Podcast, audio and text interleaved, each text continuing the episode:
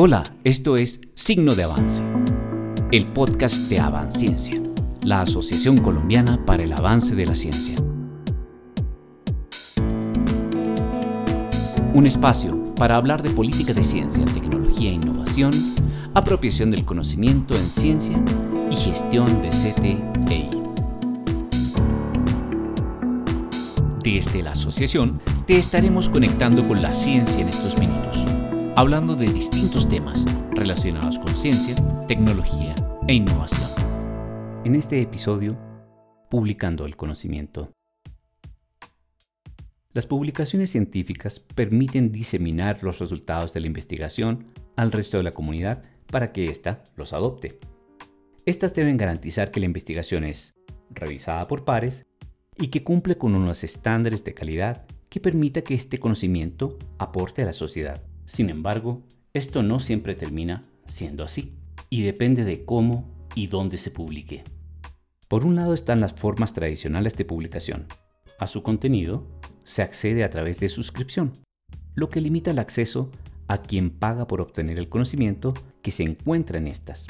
Y por otro lado existe el llamado acceso abierto, que pretende dar entrada libre a este conocimiento a través de Internet. Hay discusiones acerca de las ventajas, desventajas y vicios de estas opciones y de si publicar en unas u otras es la mejor forma de medir la producción de conocimiento y calidad en ciencia. Hablamos con personas expertas en el tema, quienes nos dieron su opinión sobre esto. Ellos son María Alejandra Tejada, administradora de empresas de la Universidad Javeriana y candidata al doctorado de Gobernanza del Conocimiento y la Innovación. Luis Orozco, doctor en Administración de la Universidad de los Andes e investigador en el campo de la gestión de la ciencia, tecnología e innovación. Diego Chavarro es doctor de la Universidad de Sussex e investigador del desarrollo del conocimiento científico en Latinoamérica y el resto del mundo. Y Gabriel Vélez, director del Centro de Investigaciones Sociales y Humanas de la Universidad de Antioquia e investigador en métricas responsables y cienciometría. Les preguntamos, ¿cuáles son las ventajas y desventajas de tener un modelo de casas editoriales con acceso cerrado versus el acceso abierto? Hay que hacer una precisión en la, en la pregunta. Una casa editorial es una institución que publica y que se encarga de todos los gastos y de la distribución del conocimiento certificado y esa casa editorial, pública o privada, puede tener distintos modelos de acceso a ese conocimiento. Él es Diego Chavarro. Uno de esos accesos se llama el acceso cerrado y el otro el acceso abierto. ¿Qué es el acceso cerrado? Simplemente el acceso al conocimiento por el cual un lector tiene que pagar. Un lector, una institución, tienen que pagar el conocimiento final, eh, pagar por, por acceso al conocimiento final. Ahora, ¿qué es el acceso abierto? Es un modelo de distribución de conocimiento en el cual el lector no paga. Esto no quiere decir que no haya costos asociados con la publicación. Y aquí es donde yo hago la diferenciación entre dos tipos de acceso abierto. El más útil es el acceso abierto que fue propuesto por las revistas de Cielo y Redalic desde Latinoamérica y que carga los costos de publicación especialmente a las universidades u otras organizaciones públicas como asociaciones científicas. Sin embargo, hay otro tipo de acceso que me parece que es menos benéfico y es aquel en el que el autor tiene que pagar o la institución tiene que pagar y este tipo de modelo de acceso abierto me parece que está entre el acceso cerrado y entre el acceso abierto. Yo considero definitivamente que el acceso abierto para que sea verdaderamente útil tiene que favorecer tanto a lectores como a autores. Gabriel Vélez responde la misma pregunta pues a ver, es, es complicado porque eso depende de, la disciplina del campo de conocimiento. No se puede generalizar el uso y las, las costumbres de cómo se publican en los distintos campos de conocimiento. Es muy diferente hablar de la forma de publicar de la biomedicina a la antropología o la filosofía. Y complementa su respuesta. ¿Qué pasa con, con, los años y con el Plan S, que es una, una, negociación que hizo la Unión Europea con las casas editoriales para regular los precios? Eh, las editoriales se volvieron más agresivas en, en el cobro de, de, pagar por publicar, es decir, en todo este acceso dorado, eh, acceso abierto dorado. Y eso eh, está complicando especialmente la situación para los investigadores de países en donde pues, los recursos no abundan para la investigación. Ante la misma pregunta, Luis Orozco nos dice. El modelo de casas editoriales que tienen una tradición y una forma en la que han organizado la comunicación científica tiene una gran ventaja en cuanto logran articular a las universidades y a los investigadores en torno a la evaluación de pares, porque ponen en juego no solo su reputación y su buen nombre, sino también esa red de actores, esa comunidad científica que respalda estas casas editoriales. Mientras que en el modelo de acceso abierto tenemos un problema serio en tanto que cualquier persona puede organizar en una página web un comité editorial con mucha inexperiencia, nos cuenta cuál es el problema con las casas editoriales. Con las casas editoriales hay un problema y es el alto costo que tienen sus servicios. Yo lo que considero es que hay que entrar a negociar con estas organizaciones unos precios más justos y una capacidad de eh, abrir el conocimiento eh, a través de los diferentes fondos con los que se puede apalancar eh, la producción en el modelo Open Access. María Alejandra Tejada nos habla de este tema.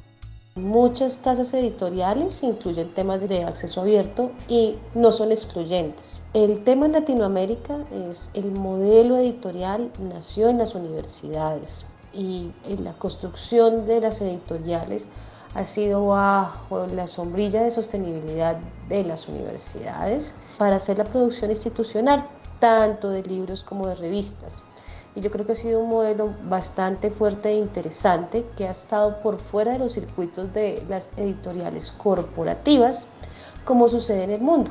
A nivel internacional, principalmente en Estados Unidos, Inglaterra y Europa, existen casas corporativas que cobran por la actividad de servicio editorial y son las grandes casas editoriales que conocemos como el Sevier, Springer. La ventaja de Latinoamérica que creo que hay bastantes personas, sobre todo la gente de Claxo, que ha venido hablando del modelo diamante.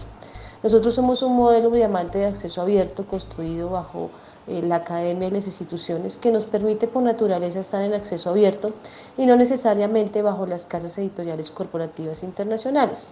Los modelos dorado, verde, diamante y bronce son formas de publicación de acceso abierto y difieren entre sí según el tipo y calidad de los documentos que aceptan, formas de revisión y si requieren pago por publicar, entre otras cosas.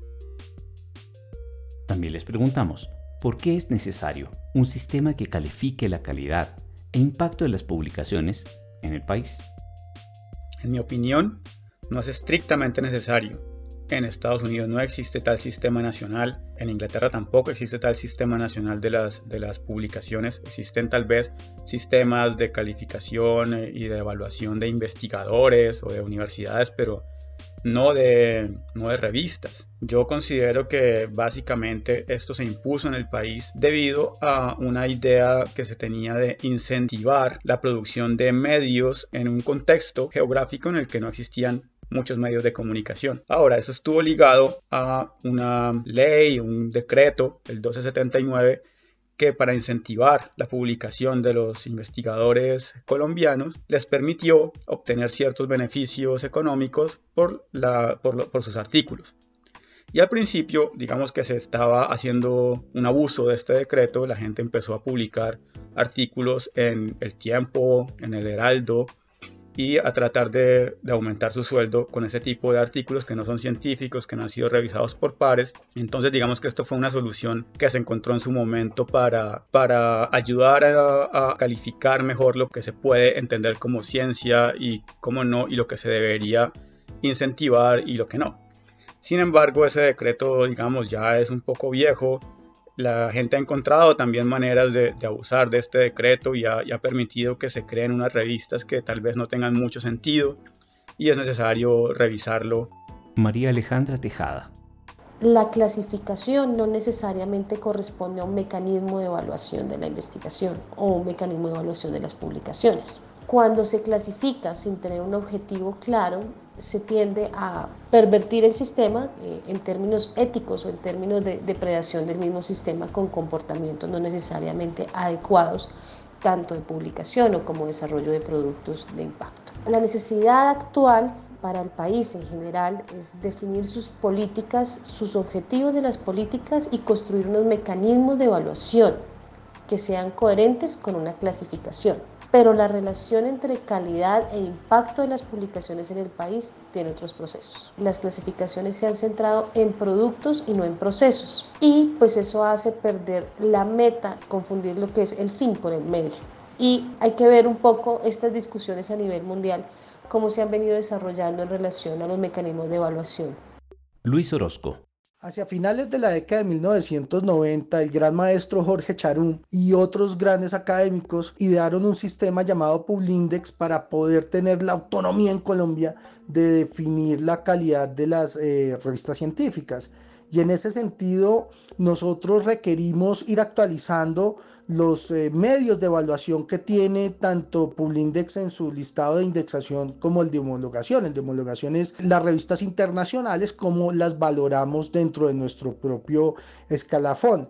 Y en esa medida, pues es necesario que el sistema nos dé la participación a los académicos para ir eh, definiendo y redefiniendo esos criterios de calidad para que estos eh, listados de indexación y homologación no sean simplemente el reflejo de lo que nos termina eh, pasando hoy, que es eh, indicar que lo que tiene calidad es lo que está en el Web of Science o en Scopus, que son los sistemas de indexación y resumen tradicionales, sino que tengamos nuestra propia autonomía y criterio para definir el, el marco de las publicaciones científicas y su valor. Quisimos saber también cómo está funcionando el modelo de clasificación de revistas de MinCiencias. Gabriel Vélez opina.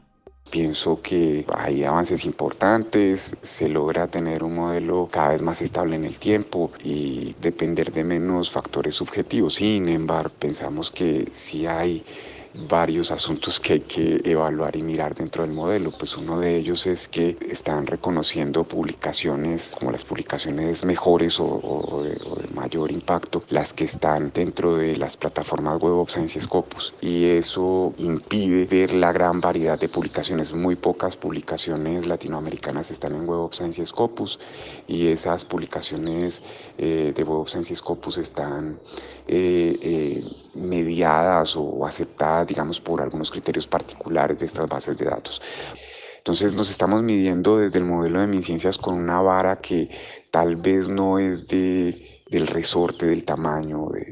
Hay otro asunto y es que las métricas empleadas no necesariamente están viendo cuál es el impacto de las publicaciones. Entonces eh, hay que avanzar hacia eso, pues pensaría yo. Eh, hay que hacer procesos, seguir eh, los debates, etcétera, y tener pues un modelo más acertado y más, más pertinente, digamos, que nos diga realmente qué es lo que está pasando con las revistas, porque no entendemos. María Alejandra Tejada nos da su respuesta. El modelo de clasificación ha servido al país, ha generado una curva de aprendizaje, pero hemos desvirtuado la necesidad de clasificar por el tema de la usabilidad y la calidad del conocimiento. Nosotros tenemos un sistema que clasifica, pero no es un sistema de información usable. La clasificación se ha desvirtuado más hacia el lado de internacionalización con las editoriales corporativas, haciendo que justamente se pierdan eh, el contenido de, de las revistas locales. Hay que buscar un balance en términos de los mecanismos de evaluación que permita tener posicionamiento internacional, pero sin desvirtuar el conocimiento local y además que el sistema de clasificación no sea solamente un sistema de clasificación, sino que también permita ser un sistema de usabilidad del conocimiento y de curaduría y calidad del conocimiento. Luis Orozco nos dice. Actualmente el modelo de clasificación en MinCiencias no da participación a la comunidad académica. Nos sentimos excluidos de la forma como se está desarrollando eh, la indexación y la homologación.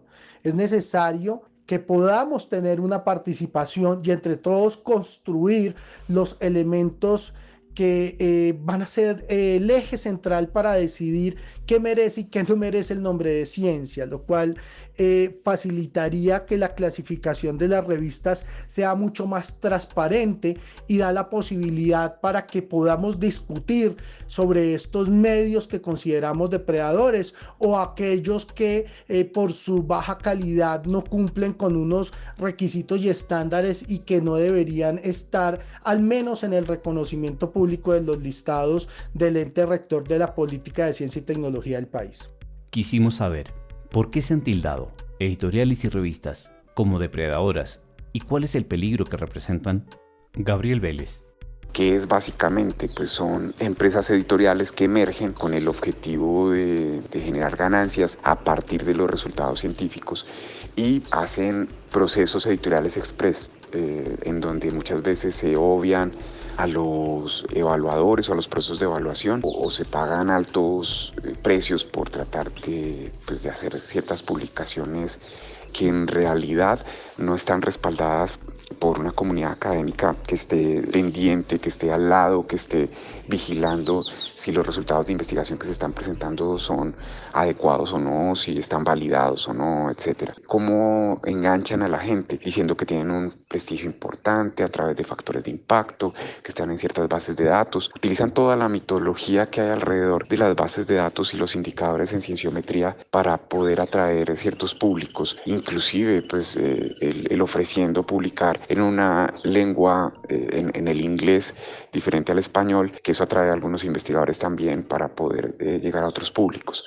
Luis Orozco. El concepto de editoriales y revistas depredadoras que lo propone eh, Jeffrey Bell, un bibliotecólogo norteamericano, hacia el año 2008, se da porque se utiliza el modelo de acceso abierto para crear unos portales donde se crean casas editoriales con un gran número de revistas que ofrecen con correos aduladores y masivos publicar los trabajos en muy corto tiempo. Entonces el gran peligro está en que el, modelo de acceso abierto ha tenido eh, la, la entrada de muchas personas que simplemente sin ningún escrúpulo, crean portales donde las personas entran en el engaño de, enviar sus documentos.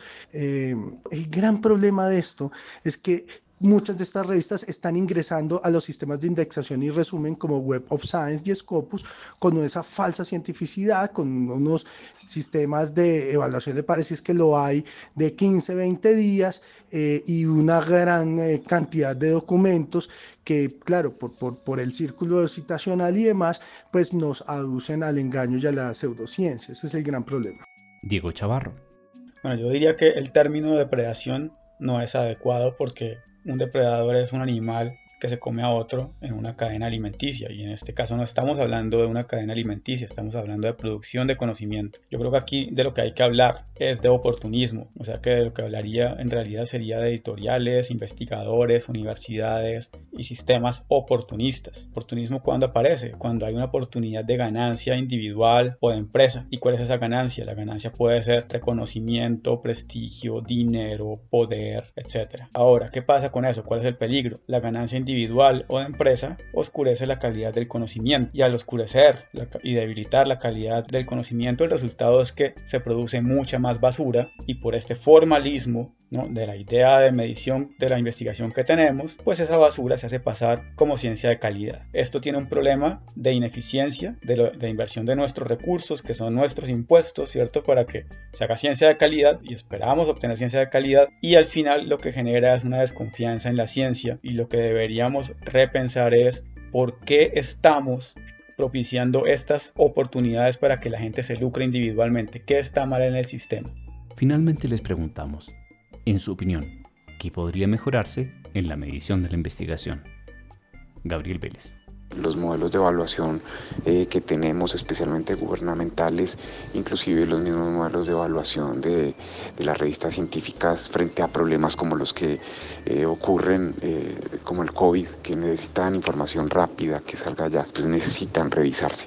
Y además de eso hay algunas dinámicas diferentes que están cambiando, hay una penetración del mercado profunda en, la, en, la, en, las dinámicas de, de validación científica en fin, hay, muchas cosas y además de eso, la sociedad está pidiendo a gritos eh, soluciones de la ciencia. Pues, eh, entonces, eh, son todos estos factores que hacen que empecemos a, ver la necesidad de, de, tener otras métricas distintas y ver de qué forma. Entonces, eso nos lleva necesariamente a tratar de plantear otro tipo de indicadores y otro tipo de métricas y otras formas de evaluación. Entonces ya, ya no es válido únicamente revisar el prestigio de una institución por la cantidad de publicaciones que tiene. Entonces hay que empezar a ver realmente cuáles son los aportes en construcción de conocimiento, los mapas que tenemos eh, de desarrollo científico, quiénes realmente saben sobre qué temas, este, qué tanta experticia y qué tanta eh, relaciones internacionales han acumulado. María Alejandra Tejada. Lo que se debe trabajar de fondo son mecanismos de evaluación que respondan a las capacidades institucionales y a las capacidades de país o a las capacidades de las unidades de estudio como pueden ser una revista o una editorial. Nos hemos centrado en la bibliometría externa con fuentes externas, pero no necesariamente en la bibliometría interna con fuentes internas de análisis que nos permitan ver las capacidades institucionales o las capacidades construidas por la misma unidad de análisis. Diego Chavarro nos entrega su opinión. Bueno, la medición de la investigación ha estado básicamente centrada en el reconocimiento individual. Citaciones, número de productos bibliográficos publicados, etc. Esto es útil básicamente para hacer comparaciones de poder. Esto también ayuda a justificar meritocráticamente la repartición de recursos, y pongo meritocráticamente entre comillas, porque es la idea de que los recursos se reparten de acuerdo con una fórmula objetiva, etc. y elimina el problema básicamente de pensar. Entonces, esta idea de la medición de la investigación basada en el reconocimiento individual está enfocada a eliminar el problema de pensar.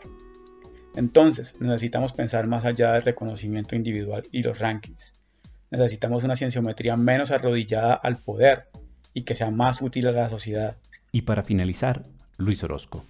Los procesos de medición actual de la ciencia necesitan avanzar hacia evaluaciones más cualitativas. El modelo de evaluación que nos conduzca a nosotros a darle ese reconocimiento al investigador que por su contribución, no por el número y la variedad y cantidad de sus publicaciones, sino porque su contribución logra cambiar realidades, porque eh, los aportes que está haciendo de nuevo conocimiento contribuyen a la solución de problemas, a satisfacer necesidades.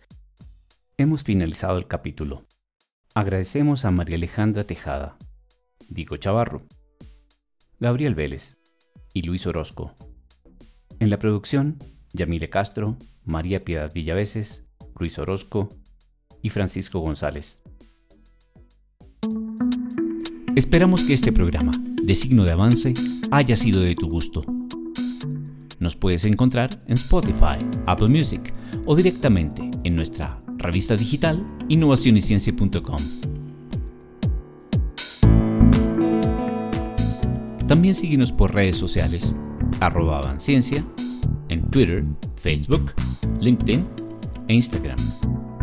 Visita nuestra página web avanciencia.org donde podrás encontrar información sobre las actividades de la asociación, novedades y noticias relacionadas con CTEI. Finalmente, te invitamos a ser parte de nuestra comunidad. Asociate. Nos estaremos encontrando en la próxima emisión de Signo de Avance.